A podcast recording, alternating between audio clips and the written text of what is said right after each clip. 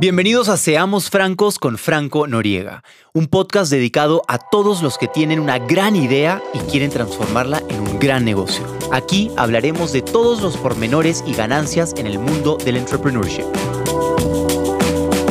¿Te genera ansiedad la sola idea de volverte independiente y empezar tu propio proyecto? Hoy quiero compartir algunos aciertos y desaciertos que he alcanzado en mi carrera, desde mis errores hasta mis triunfos. Hoy quiero tocar un tema un tantito profundo. Quiero hablarles de ese monstruo malévolo al que podemos atacar. Vamos a hablar del miedo. Miedo. ¿Quién no ha sentido miedo en esta vida? A ver, ¿quién se va a engañar a sí mismo diciendo, yo jamás he sentido pánico? Mentira. Mentira. Sentir miedo es normal. Es de humano sentir ese frío que te recorre el cuerpo. Lo primero es entender qué significa sentir miedo una emoción universal que por mucho tiempo nos salvó la vida en la época de las cavernas. El miedo nos hacía escondernos de los depredadores o hacernos correr más fuerte, incluso hasta hacernos los muertos en situaciones extremas. El miedo existe en nuestro cuerpo para garantizarnos la supervivencia. Pero ya no necesitamos sobrevivir, solo aprender a vivir mejor. Cuando te toca vivirlo, lo mejor que podemos hacer es enfrentarlo. No dejar que nos consuma de pies a cabeza porque eso podría traer otras consecuencias como el pánico. La diferencia entre ambos es que el miedo nos hace prudentes y el pánico nos paraliza de tomar una decisión. Y este último debemos evitar. Pero ese miedito que nos da cuando vamos a empezar un nuevo proyecto, un negocio, o cuando estamos a punto de ejecutar una idea, ese miedo puede ser una gasolina que juegue a nuestro favor. Si sientes miedo de empezar un nuevo proyecto, mi consejo es que lo hagas con miedo. Eso es preferible que no hacer nada. El miedo es una emoción poderosa. Nos afecta de adentro hacia afuera. Nos desajusta el organismo, pero por completo. completo. En la Universidad de Indiana, a través de estudios e investigaciones, se comprobó que el miedo afecta la percepción. Es decir, que cuando las emociones son muy intensas, nuestra realidad se distorsiona percibimos todo mucho peor de lo que realmente puede ser. Por otro lado, la Universidad de Princeton define el miedo como el principio de control. Este concepto se basa en una teoría simple. Las personas sienten mucho más miedo en situaciones que no pueden controlar.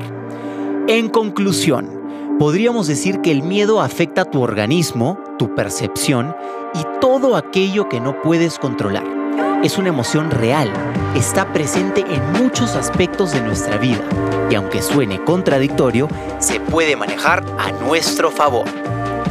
Yo recuerdo bien, pero perfectamente bien, el miedo que sentía antes de cualquier competencia de natación. Me llenaba de dudas y empezaba con un remix en mi cabeza. ¿Y si me da calambre?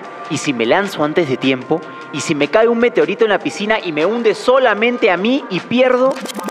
Las manos se me dormían, se me secaba la boca, no entendía lo que me decía mi entrenador y me abrumaba mucho, pero mucho. Lo mismo me pasaba con los photoshoots, los negocios, y es normal sentir miedo. Lo que no se debe hacer es dejar que sea más fuerte que tú. Ey, esto no quiere decir que no puedas pedir ayuda o un time out.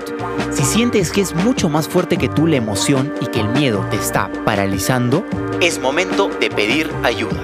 Igual te aconsejo que respires profundo. Somos personas, no robots. Entre el miedo y tener un ataque de pánico hay una línea muy delgada. Ojo con eso. Sentir miedo no es algo que vas a dejar de sentir de la noche a la mañana. Hay que trabajar en ello con paciencia y sabiduría. Creo que una de las primeras cosas que debemos hacer es reconocer la emoción y entender de dónde viene o por qué sentimos miedo al hacer ciertas cosas como por ejemplo el miedo que podemos sentir al comenzar un emprendimiento.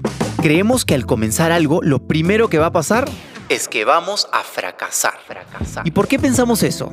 Porque creemos que el éxito es inmediato. Si no triunfamos a la primera, no lo vamos a lograr. Nos saboteamos con ese tipo de pensamientos todo el tiempo. Todos lo hemos hecho. Así que lo más sano que puedes hacer por ti es reentrenar tu mente. ¿Qué quiero decir con esto? Reconoce tus emociones, acéptalas y dales la atención necesaria. Enfrenta, aborda, resuelve y luego déjalo ir, déjalo ir. No permitas que el miedo te paralice. Úsalo como un motor de impulso y sal a comerte el mundo. Por último, quiero que no olvides que sentir miedo o temor al hacer o emprender no te hace débil, no te hace menos que nadie. Yo he sentido miedo miles de veces en mi vida. Me he paralizado, he llorado y en mi cabeza hasta me he puesto en posición fetal. Pero ¿sabes qué? Al final del día, esta emoción me recuerda que estoy aprendiendo de mí, de mi negocio y de mis límites. Me permito sentir miedo y lo convierto en algo positivo. Sí, suena loquísimo, porque busco encontrar la solución en medio del caos y aceptar que no puedo controlar todo, and that's fine. Así que ante el miedo recuerda, es una emoción, acéptala, respira y actúa con calma. Si ya comenzaste, sigue adelante.